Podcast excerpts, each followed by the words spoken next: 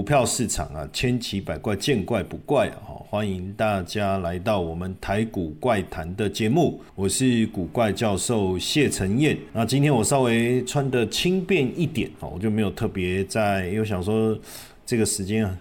实际上，我我因为我今天下午录完 TVBS 回来休息一下，整理一些资料。那我今天等于中间没有特别的行程，所以我就换了比较轻便的衣服哦。所以今天这个直播就用比较轻松的方式跟大家聊一聊。那这个是目前我们都排在礼拜二哈。为什么我讲目前？因为接接下来我有规划要每天来跟大家直播哦。那我现在在测试设备，因为呃，坦白讲，我觉得坐着跟大家聊天没有那么专业啦。哦。那因为我未来如果我们每天要跟大家聊，我也在想，然后我也同时在思考要准备的一个内容进行的方式。那我当然也希望这个节目呈现的方式能够稍微专业一点，再更专业一点了哈。那呃，我测试一下设备，应该这几天我们测试。完成，我们就可以试着哦，先试着来呈现看看哦，试着来呈现看看。因为我们从早期一个桌面，然后小镜头，到现在我们开双框，那我接下来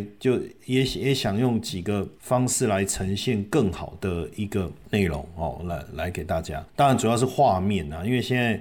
现在说真的，大家都不看电视了嘛，吼。那我们每次这个直播的内容，我同时我们测录下来，我就上架在我们的 Podcast 哦，所以大家可以同时在我们的 Podcast 哦听到我们的节目。那因为之后我们会有一个专属的频道哦，专属的频道。因为现在很多同学在问夏老师，你有没有专属的频道？有没有专门的频道？就是我呼应我刚才讲，大家现在都不看电视，反正我就看频道。对不对？就看 YT，我就订阅你的频道，那我就 follow 你，追踪你这样。那这几天我们也赶快申请弄一个新的一个频道，然后到时候会在 Line 把这个频道的连接发给大家，再请大家帮忙去关注、注册、按赞嘛，对不对？因为只要五十人以上，我们就可以开，就可以用新的频道直播了。哦，这个到时候还要请大家多多帮忙，哦，请大家多多帮忙。频道设定好，然后呃，所有的东西就位，我们就会在我们的 Line 哦，小老鼠 GP 五二。零好，这是我的 line 哦，目前这个 line。那最近在讲这个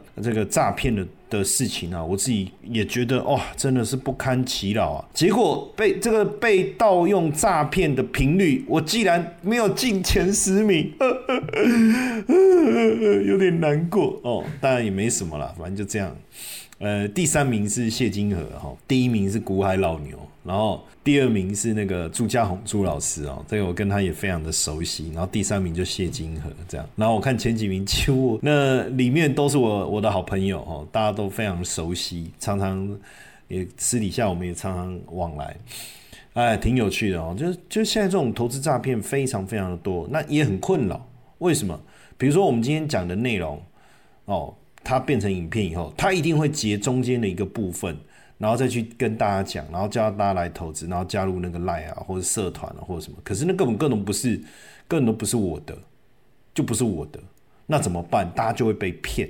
所以你一定要记得，我的 lie 就是小老鼠 GP 五二零，就这一个 lie，lie 就这一个，不是只有这个社群，而是说 lie 就是这一个。那我现在这个谢承彦古怪教授的脸书，我们也会尽快的申请蓝勾勾哦，来验明正身这样子哈。那我未来我的社群 YT、IG 哦、Facebook、TikTok，我们通通是叫古怪教授谢承彦，但是脸书我可能改不了，因为。脸书他就是不让我古怪教授在谢承彦的前面，我也不知道为什么。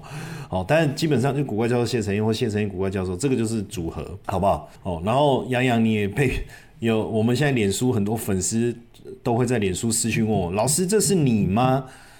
我说不是啊，我说，他就想说奇怪，我怎么那么有空还去加他好友？对我跟各位讲，我不会主动去加各位好友哦，当然也不一定啊，搞不好会，所以我也很难跟他说会或不会。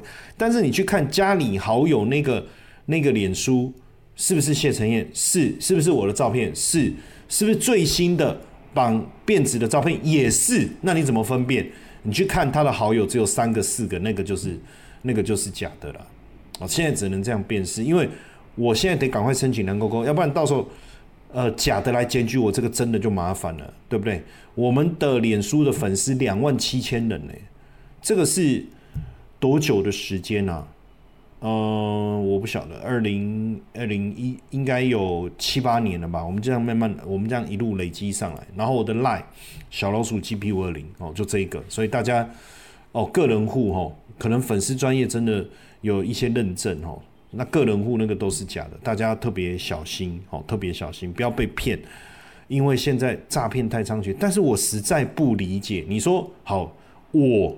可能有一点知名度，他可能在电视上看过我，然后我去加他的 line，然后他也加了，我就跟他互动什么，他因此而被骗，我我可以理解。但是王雪红怎么可能？因为他，我跟你讲，最近这很夸张。王雪红，然后说他得癌症，然后他为了要帮助大家脱离苦海，什么这成立一个投资社团，然后又救大家，有可能吗？然后张忠谋的夫人张淑芬是张淑芬还是陈淑芬？张淑芬嘛，对不对？然后。更夸张的，你说我还看过郭台铭的，然后我最近还看到赖清德的。我靠！我想要被骗的人，你讨个 day 赛哦！你你要被骗，你也要有一点 sense 吧？就说基本的基本的逻辑，就是说假设是谢金河。你说你被谢金河骗，那我觉得也情有可原，因为毕竟投他是投资专家，也许他真的成立一个群主，那也有可能，对不对？但你说我要看到赖清德，我真的实在是没有帮帮忙，对不对？他他懂投资吗？我不晓得了哈。然后他说什么他财富自由什么，哎，我真的觉得好。所以呢，说回来重点哦，所以我们就是呃呃，对，Emma 讲的是对的。我最近看脸书。预今年的成长力道很强，这个我我我有在在我的节目讲嘛，还有包括明年营收预估成长的力道，好像都有到二十趴以上，所以我一直觉得是不是诈真的诈诈骗太多？现在所有诈骗的广告都出现在脸书哦，所以这个部分我实在是觉得没有办法治吗？治？我觉得脸书应该自己要想拿出办法来吧，对不对？哦，所以很多人都很生气啊，那我们自己有没有办法跟？脸书这边建告诉脸书，然后建建立一个什么方法？我们的科技部花这么多钱，数位数位部花那么多钱，难道没有办法去解决这些问题？诈骗太猖獗，这个绝对会影响这个这个呃社会的政治社会的安定哦，真的会啊！但这个也我也没不是我我能够去影响的范围了哈。但但就就就我我至少我我我。还是要呼吁大家。那我不晓得我们直播这个东西，直播它能不能骗到你？但目前我觉得我们唯一这些正版的哦，我们透过直播的方式跟大家互动哦。但是如果未来它强大到 AI，我跟各位讲，也有可能那个直播也是假的，我也不知道怎么办了。哦，所以这个唉，太伤脑筋了。因为呃，用我名字的人哦，说真的，他他。它几乎都是同步在更新我脸书的资料，完全同步，因为那个几乎都已经用用 AI 下去直接直接连接了。哎，不知道，好，好，那这个当然我没有，我我我不想用这个议题去告诉你投资的方向，因为我是 我这觉得很怪。好，那先回来谈一谈这个股市的部分哈。那有趣的事情是。呃，最近行情又开始震荡了。我跟你讲，行情只要一开始盘整，你你就要来想想一下选择权了哈。那后面应该又有又有喷发的机会，但是时间点什么时候？我们我们我们再来讨论哈。我们先先从这个大盘很快的跟大家来聊一下哈。实际上我有一些我对整个行情，当然我有一些我的想法。这想法当中，当然你可以从各种的角度去看，从月线、季线、年线等等的角度去看，这个没有问题哦。但是呢，呃，在这当中，我觉得有两件事情大家一定要记在心里哈。第一件事情是，好，既然我上面的资料是投信，我们就就直接看哦。投信，你注意看，它从呃十一月十五号开始哦，它从十一月十五号开始哈。实际上开始转为卖超，这当中当然有一些买进了哦，但是你会发现跟之前过去呃持续积极的加码的这个，你看八月份哦持续加码的态势，那时候台股在跌，还是持续加码的态势有很大的不同。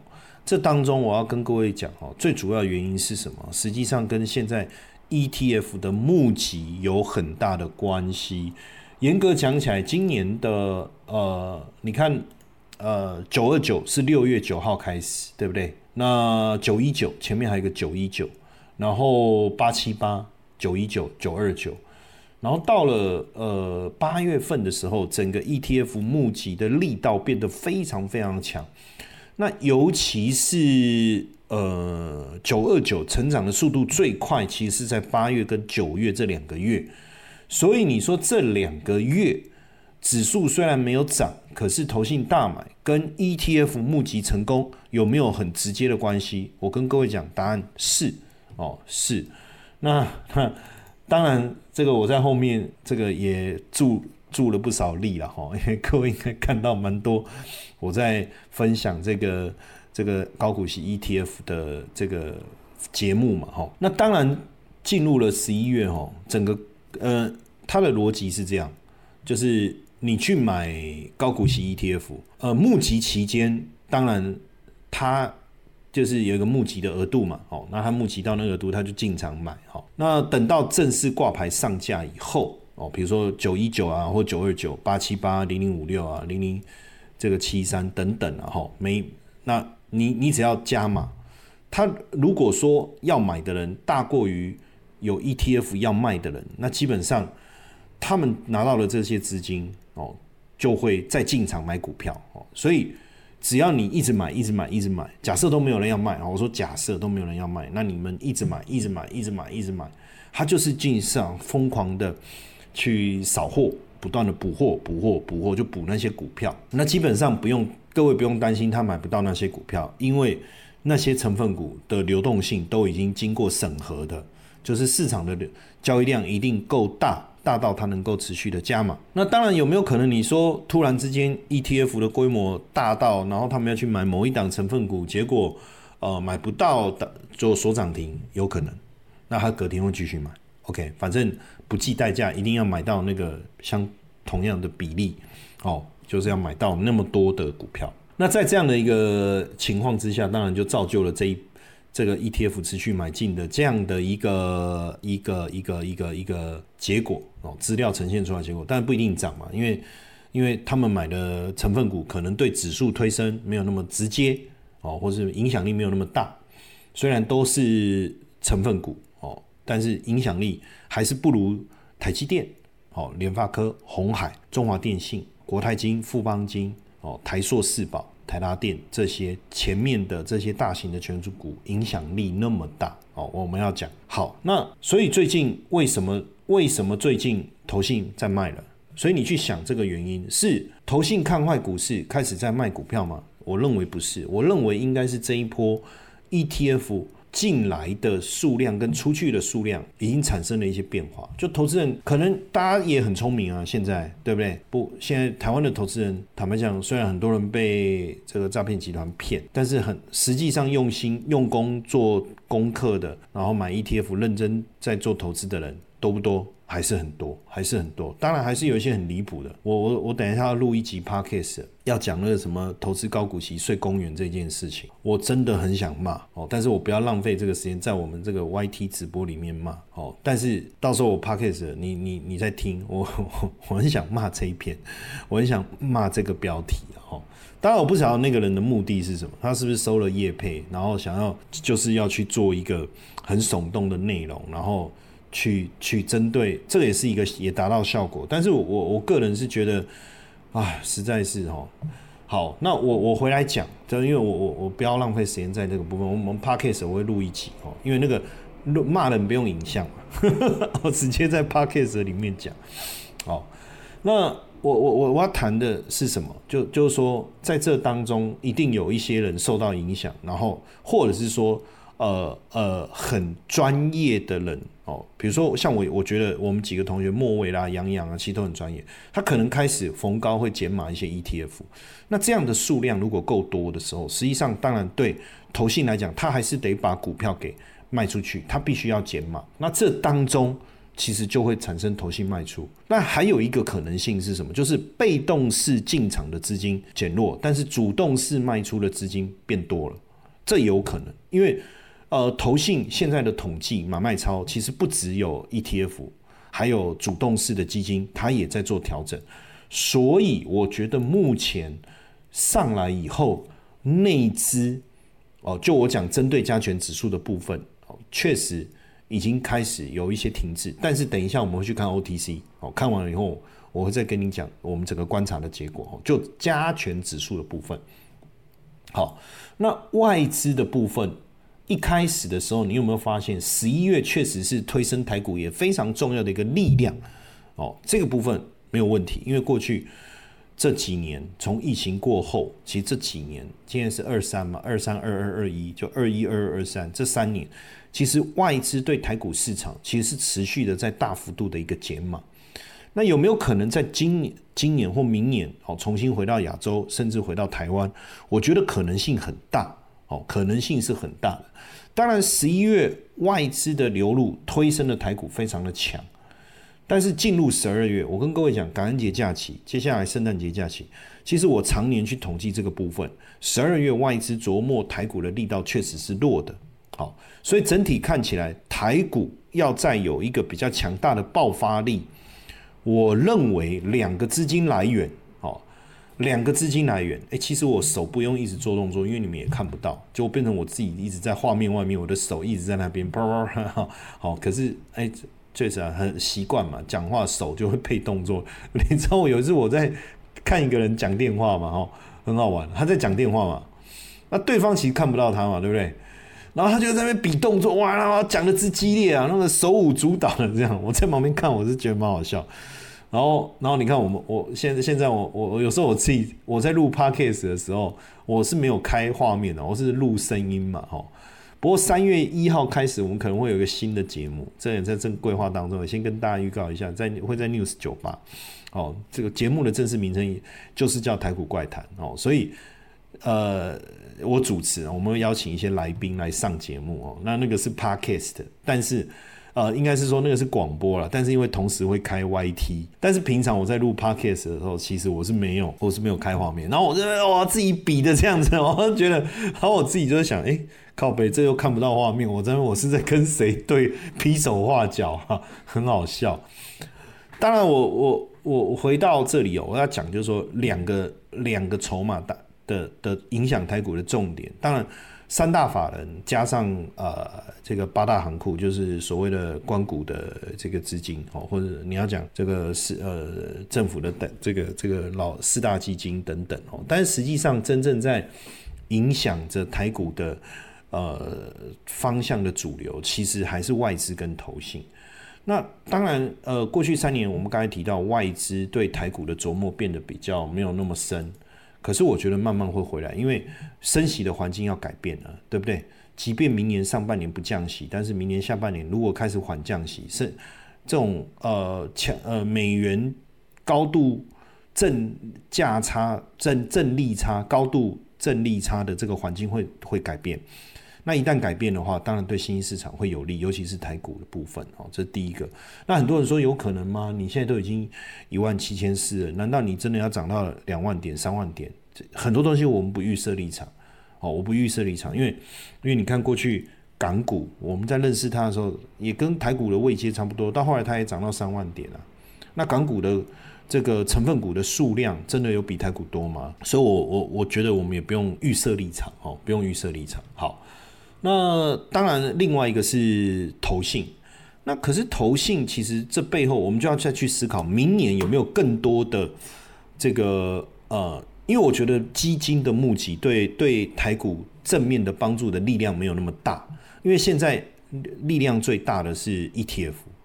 因为以前我在投信嘛，哦，大家也知道我的过去的背景，我在投信，在自营部到香港的外资圈，哦，我算是。少数在法人圈三个都历练过，我我我觉得我比较可惜，我没有历练到的部门是什么？就是债券部门，哦，就是我没有到债券的这个自营部去历练过，这个我觉得比较可惜，因为因为我就比较没有真的处理那种几呃几百亿、几千亿的那种那种经验，那种我觉得那是比较可惜哈，但也还好啦，因为。真正在操作债券的那种，大部分就是标标去去跟人家标，就是有债券在标售，他就去认。因为我有个同学，他就是在四大基金里面，他就是完全他就是负责债券的。他说他工作也很无聊，他说反正有债券要标嘛，他就去买这样子。啊，基本上也也没有什么喊价嘛，反正就是认多少几百几百亿、几十亿、几百亿这样，很爽哦吼。就是那个他的人生的规格档次完全跟我们不一样哦，但也不是他的钱啊，但当然就会对利率的一些细节比较知道了。但这也也也也也没有什么太大问题哈。那当然我也过去也在这个财经所哦，就是教资产管理哦，教大家做资产管理。那因为学术界很多研究的东西可能跟实物会稍微有一些落差，不过财经领域。跟实物界，呃，出现比较大的 gap 的情况是比较没有那么严重了哦。你如果在其他的学术领域，可能跟现实生活真的就比较大的脱节哦。财经领域倒不倒比较没有这个问题，甚至我常跟大家分享很多 OTC 的中小型股，其实也都是从这个学术领域里面大家所验证有效的哦。比如说我选股票，如果要选标股，我特别喜欢选小型股，我特别喜欢选这个。呃，这个有有动能的股票，这个其实都是呃在学术圈哦被验证过，而且刊登在一级期刊的的这个这个文章哦，大家就有验证过的哈。那刚才讲到这边，所以我就说，呃，十二月大盘你要有效的推升，会稍微有点困难，可能要到一月份，你看看外资归队，还有一个就是有没有更多的 ETF。很努力的募集，好这个部分。那当然，你说什么分析什么什么什么支支撑压力啊？这个我觉得也还好啊，反正你这个很简单啊。你你只要注意这个，这是什么时候？十一月二十七号，这个低点是多少？一七一三三。然后这个是十一月二十八号，它的低点是一七一四五。所以基本上后续你就观察这个位置。那因为这个位置刚好跟月线接近，月线现在是一七一七一，所以只要这个。我认为这里是不会破了，这样，因为以现在的态势来讲，这里破，就整个形态的结构来讲，其实这个多，因为你知道多头是这样哦，我在攻击嘛，然后攻击一段时间，我要休息嘛，你把它想成人了一样好了，那你你你爬你爬山，你爬到中间。你要继续往上走，你找到一个凉亭休息啊，你不会滚回山底脚 山脚下，你再滚回山脚下，你说再重新再爬一次，不是啊？那你已经受伤了，你怎么会滚下去呢？那你说假设你爬到半山腰，你脚软，你看到一个凉亭休息，那你顶多在附近逛一逛哦，吹吹风嘛，你不可能再逛再走回去山脚下，然后再重新再来一次吧？不可能嘛？你用这个角度去想，其实就可以理解。为什么我们在分析行情的时候，我们会特别去注意到几个转折点？所以这个十一月二十七号跟十一月二十八号这两天所所带带来的这个低点，你就把它想成是一个凉亭休息的凉亭了哈。好，那我觉得就注意这个细节就可以了。其他我我觉得刚才就补充筹码的部分哈。那接下来当然呃，接下来你要注意，比如说接下来的这个呃呃。CPI 的公布啦，还有联总会啦，这些哈，这这这些细节，到时候大出公布以后状况，我们再来再来讨论哈。但在这当中，我特别想要来讲 OTC 哈，为什么哈？因为呃，你你看一下，你帮我看一下有趣的地方，跟刚才你刚刚有看过，我在不我不在我我好了，我其实还是可以切来切去了哈。我只是说还要这样要不要切来切去哈？还是可以切了哈，还是可以切。就是我们看一下，我把我。我我们就就就看这几个月好了哈，十月跟十一月哈，然后 OTC 的部分我们一样看十月跟十一月哈。现在各位画面上看到这是贵买指数，就 OTC Over the Counter 哦，就是贵买指数哈。那贵买指数很明显，你看十一月它开始狂飙嘛，然后十一月上半个月的时候，投信有买进哈，然后中间休息了一下，然后这个呃二十二号开始哦，投投信又大买。然后十一月底这几天呢，投信是是持续的大买进哈。然后呢，呃，但是在加权指数的部分，你很明显就会发现，它十一月十五号开始卖出啊，中间小买一点点，但大部分都在卖。所以你有没有发现，投信的火力集中在哪里？集中在 OTC。那高股息 ETF 有没有可能有 OTC 的这个成分股？当然有，可是呢，就实物上来讲，比例一定比较低。原因是因为，好，比如说，呃呃，有，比如说，比比比如说，我想零零五六好了，他就不可能买 OTC 的股票，因为他的要求就是上市的。哦，那零零八七八啦，或者什么，他大在这当中，因为大家他会用每日的成交量去做一个筛选的机制，因为要不然会牵扯到一个问题，就是它是我的成分股，可是我买不到，这不行嘛？我必须去考虑到，我不可能说每一档 ETF 我的规模，就是因为主动式基金它可能就没有这种限制的原因，是因为它可以用呃主动的去思考我要不要继续加嘛？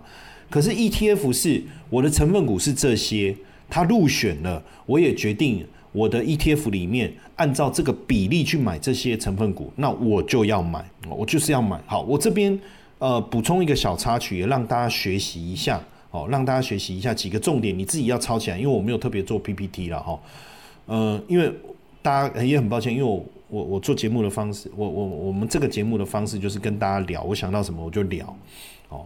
那我就想到这几个，因为我前几天跟几个 ETF 的经理人，因为很多投信界的的现在的经纪人都是我我我的过去的同事啊，或者是我的也有我的学生呐，哦，也有我的学生，那有些同学什么的，哦，我就跟他们聊。实际上有几个重点哦，我我我我先我跟大家讲，你一定要把它记起来哦。第一个 ETF 哦，比如说它可能五月、十二月，它不是会换股吗？五月跟十二月会换股嘛，对不对？好。只有换股的时候，才会有才会有新增的股票，剔除的股票，那个时候才会才会有一个换股的动作。我我举例好了哈，我我用举例的好不好？这个你一定要记起来，每一档 ETF 都一样，都一样哦。这个观念非常非常的重要哦，非常非常的重要。呃，我就举比如说台湾五十好了哈，台湾五十，那台湾五十里面呢，不是有这这五十档成分股嘛？哦，比如说台泥啊。呃，统一啊，这些哈好，那实际上呢，我我加一个栏位哈，等我一下，我在这边我加一个栏位哈，市值的栏位哈，用两栏好了，然后我用市值排序哈，所以你看现在市值最大的是谁？是台积电对不对？然后第二就联发科、红海什么这类的，所以指数公司会给你一个资料，就是说，比如说零零九一九、零零九二九、零零八七八，他们都跟 MSCI 或是富时指数公司，他们买这份资料。这份资料里面，他会告诉你，你你是哪，你要你的成分股是哪些股票，然后这些股票的百分比是多少哦，他们会给他这个名单，他就照这个名单去买股票，OK 吗？好，然后呢，假设好，然后我就买了嘛，我就买了这股票了嘛，哈，好。然后呢，隔天很多人又涌进来买这一档 ETF，那是不是我讲资金就变多了？那他就需他就把这些资金在当天收，确定收到收到钱，你当天下单，好，那他你你是呃交割的时间点，哦，他确定了收到了这些钱以后，他们就进场买这些股票，好，就帮他买，所以所有的股票都会一直维持着那个比重。那有没有可能他收到钱不买？不会，他们现在基本上钱都用满，大概买到百分之九十九。因为有时候可能没有办法买到完整的一张啊，什么有多一些零头，他就不买。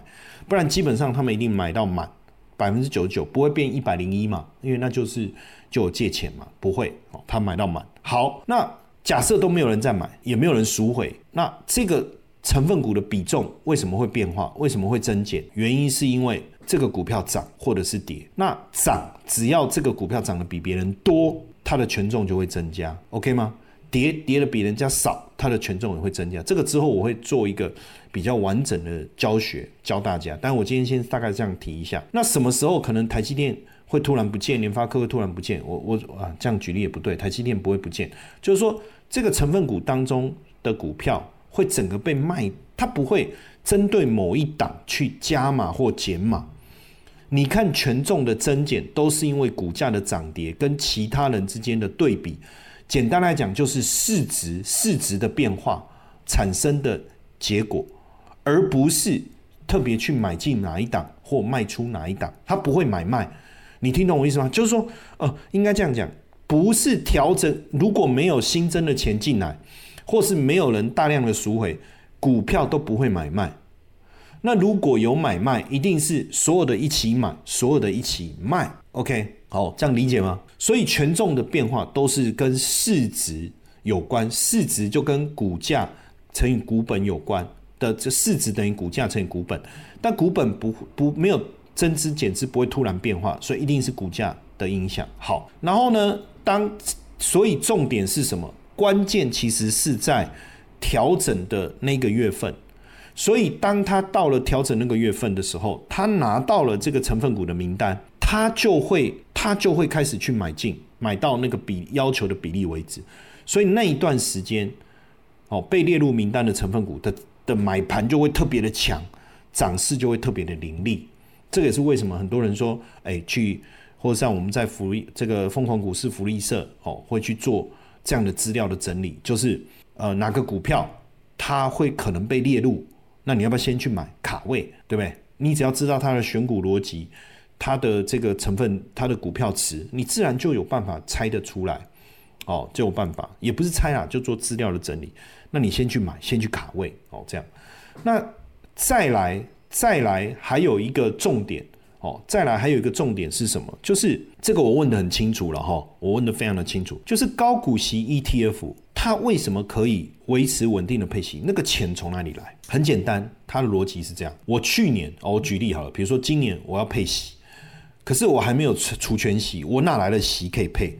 我配的息，很多人就说啊，那他就是把股票卖掉啊。好，这里面就产生一个问题了。哦，我我要解释清楚哈，因为你配息来源有三个嘛，一个是呃除权息拿到的现金股利嘛，一个是资本利得嘛，另外一个是。呃，那个、那个、那、那、那个、那、那、那个、那个平准金嘛，哈，那配息的呃现金股利的部分没有问题嘛？因为去年啊，比如说今年我要配，我去年拿到了现金股利，我就放着，但我不会一次把它配完，就是经理人会去决定我每一次配息这个股现金股利要拿多少出来配，因为他才能确保后面整个配息的状况能够稳定，这是一个。第二个就是资本利得，可是资本利得不是说我要我我这个月要配息，或者我这一季要配息，我就去把股票卖掉，不能卖股票。我再强调，如果没有人赎回 ETF，它是不能卖股票的哦。哦，这个点很重要哦。哦，没有人赎回 ETF，它不能自己去卖股票哦，所以它也不会因为股 ETF 一直涨、一直涨、一直涨啊，我要配息了，那我就去卖一些股票来配息，没有这回事。哦，我提醒大家，没有这回事。所以那好，那假设有人赎回了，他就按照比例，是不是就会把所有的这个股票按照比例把它卖掉，对不对？那就会有资本利得了嘛。好，可是如果净值是亏损的，虽然卖出来有现金，也不能配哦，必须要整个净值是正的哦。那你所卖出的这些所谓的资本利得，才能拿来配息，是这个逻辑。哦，是这个逻辑。那平准金加进来，有新的钱进来就算平准金。那每个人反正拿到的钱都一样。哦，百分之五十的这个现金股利，百分之三十的资本利得，百分之二十的平准金，每个人都一样，大概是这个概念。好，所以这个部分你这样你了解了，所以真正你要能够去卡到因，不是。不是卡到音，这个梗不好笑，接的不好。好，重来。你要真正的去卡位，所谓的吃这个高股息的豆腐，一个很简单，你要去做一件事。当然，未来我应该会去做这件事，去帮去来去研究这个事情。你要把所有大规模的 ETF 两个东西，第一个它的这个选股逻辑，第二个换股的时间，然后在那提早在那之前，先去挑有可能被纳入的，然后先去卡位，这样就有效。哎，这个就是以前我们没有玩过的。我我我们以前在玩什么？我们以前就是去看投信在买什么股票，它一旦它开始上车，就会有所谓的做账结账的节奏，我们就跟着做。因为我以前在投信啊，我太了解他们的这个节奏。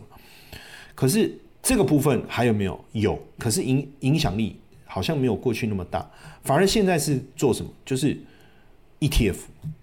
哦，所以这个部分未来我们就可以。跟着来做哈，那这个同学问说，只要有人买零零五零，投信就要把资资金拿去买所有的成分股，然后按照比例分配，这样对吗？没错，但是前提是什么？应该是这样，就比如说哦，我我要买十张零零五零，哦，然后呢，杨洋卖了十张零零五零，那资金就没有增加嘛，对不对？这就没有问题，他就你经理人就没有多的资金可以去买股票。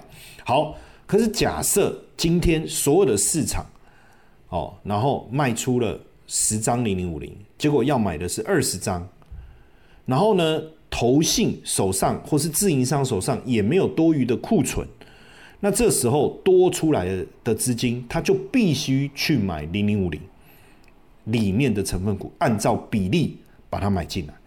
但是不会百分之百一样嘛？因为啊，比如说你呃，台积电要买三张啊，联发科呃，台积电买一张，联发科买两张啊。举我这随便举例哦，就诸如此此这样子去配出来以后，资金一定不会刚刚好一样。就就就这个这个概念哈。那所所以这个部分大家一定要了解哈，就不会有一些错误的观念哈，然后就就导致了一些。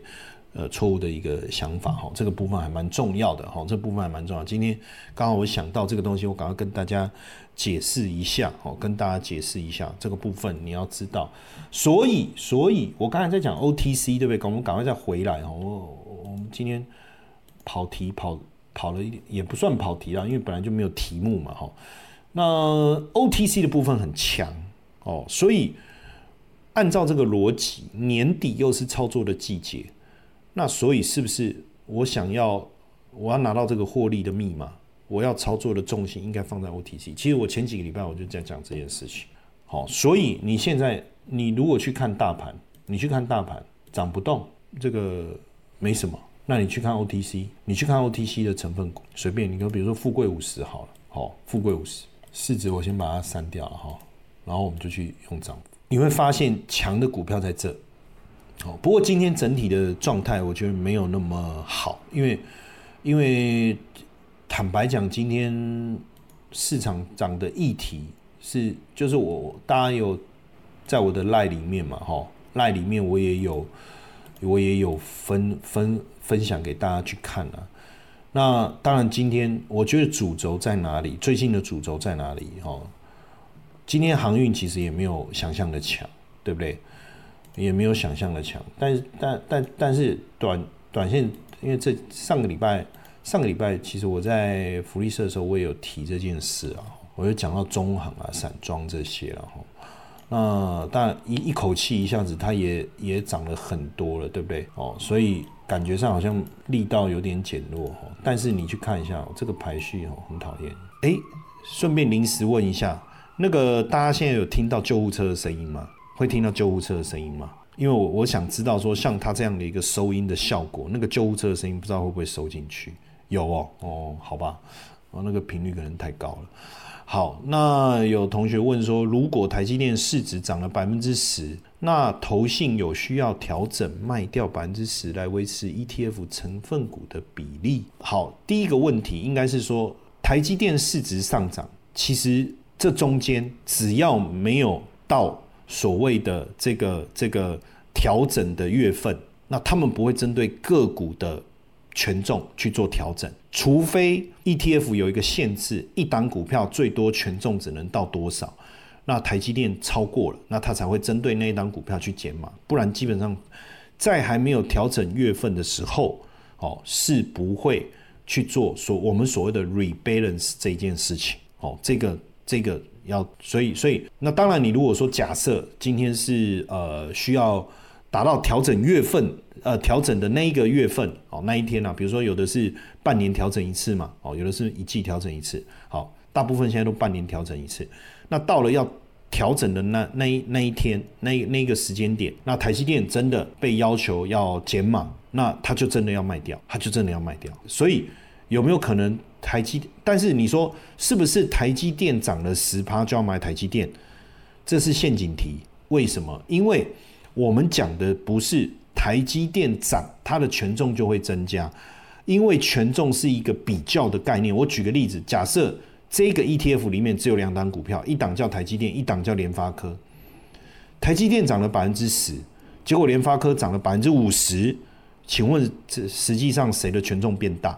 应该要卖的是哪一档股票？答案是不是应该是联发科？理解我这个意思哈？OK，好。所以如果你千万不要认为台积电涨了十趴，它就应该被卖掉，而是你要去做的事情是，举个例子哈，我我这个我我把这个回问题回答更清楚一点哈。那比如说我我讲过去，我就很简单举一下就好了。你看台积电涨了三点八四，那联发科涨了二十九点三九，所以谁的权重会增加？是联发科，所以不会因为台积电涨了三趴，然后它就必须要减码。就是市值是一个对应的概念，哦，市值是一个对应的概念，哦，这个就要特别留意了，哦，特别留意。那呃，零零五零是没有权重上限的，但有些 ETF 它会，他们有有限制，就是说一档股票的权重最高不可以超过，比如说百分之二十。有有这样的限制，那他才会有可能必须要，呃，针对那一档做动作，因为那是一个规呃规则嘛，所以 ETF 其实是跟着规则走了，哦，跟着规则走。好，那所以回来我要讲，最后我要表达的意思就是说，你看哦，像现在议题其实就很明明显，哦，你看散装的议题很强，哦，我我细节我有发在。我们的赖里面，所以我就不再多说哈。那还有包括这个呃绿能概念的电动车哦，绿能概念的绿能概念哈，绿能概念的也很强哦，也很强。所以议题的部分哦，议题的部分都还有，各位不要呃轻易的去呃错过哦，议题的部分还有不要轻易错过了哈。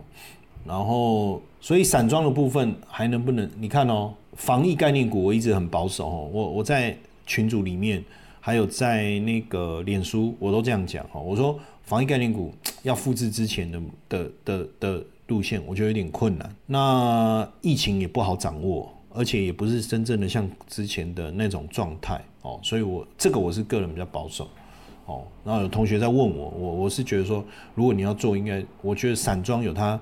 真正的题材在，而且重点是，你就去追踪 B D I，你看 B D I 涨那么多哦，散装航运指数涨那么多，那即便散装航运跌下来，股价也不会跌，为什么？因为散装航运它是运价，运价，所以你看哦，如果我的运价从一千五涨到五千，即便跌到四千，请问我的运价是不是还是赚？所以其实 B D I 指数只要超过两千，其实对散装航运来讲就是利多，那涨越多利，当然。利多越猛嘛，那现现在的散装航运，它也不可能因为这样大涨，B D I 指数大涨，运价大涨，它就跑去又增加新船呐，就有更多的运量的投入啊，也没办法哦。所以我觉得散装航运，我在赖里面我有讲，应该会旺到一月哦，旺到一月哦。所以基本上这个部分大家可以自己再去参考一下，好不好？好，那。基本，因为我们目前一个礼拜一次哦，大家在密切注意一下赖的讯息哈。一旦呃我们确定了呃这个这个呃新节目不是新节目啊，我我前面还我前还是应该节目还是叫太古怪谈。我新，但是我我比如设备测设设备测试好，然后我的是呃应该说接下来三个流程啊，第一个是新的频道新的频道我会。邀请大家哦来帮我按赞哦，拜托大家一定要帮忙，因为只要有五十个按赞，我们就可以在新频道里面哦，就古怪教授的频道，直接就可以在里面直播哦。这第一个重点，邀请大家一定要帮忙，好，一定要帮忙。然后第二个，那你怎么知道？就是你加我的赖嘛，小老鼠 GP 五二零，我会在赖里面通知大家嘛，好，大家一起来帮我把那个那个按赞的人数冲上去，好不好？哦，然后因为这样我们就。一个专属的节目的频道哈，然后第二个第二个是什么呢？第二个就是我做一下设备的调整哦，看看怎么样的呈现更好。然后接着我们就我的设备其实都还蛮 OK 的了，但是主要是我在想进行的方式啊，因为有时候我也想要有 PPT 嘛，然后我也有想有时候有一些 PPT，那我可能针对一些重要的新闻，我想要去解读哦，然后解盘，然后呃重点的个股哦，这个很重要。哦，那中间穿插一些观念的教学，哦，就我希望如果是这样啊，每天我们怎么来跟大家分享，哦，然后再来就是时间段我们定出来，哦，那这些讯息出来，我们就会尽快的来通知大家，这样好不好？哦，因为很多同学在问呐，我就哇，真的我想说大家这么支持，那刚好我前一段时间比较忙啊，我现在已经开始可以呃比较充裕的时间来做这个事情哦，来做这个事情，这样好，那也谢谢大家了。今天因为我们今天时间有晚一点点开始哦，那我我就呃稍微 delay 一下下哈，那跟大家也说声抱歉。那我们。呃，记得哈，加这个我的这个赖好友哦，小老鼠 GP 五二零哦。那有什么问题，你都直接在赖上面问哦。那我我也有时候没有办法直接回复了，那我一定会看哦。问题也是我我在回哦，也问题是我在回，但我我可很忙，当然每个人都要讲自己很忙，就是说，因为我我每天录影的行程其实还蛮蛮蛮蛮扎实的啦哦，所以我可能有时候。要晚一点啊，有时候我会忘记，我会忘记，我会忘记，所以有时候你没有马上拿收到我的回复，各位也不要太过难过哦。你就就是在问，或是未来有直播的时候，你就是上来然后提问都可以哈，这样子好不好？哦，那记得好，先加还没加赖的赶快加起来，好不好？那等到最新的一个频道一出来，一定会赶快的来提醒大家，好不好？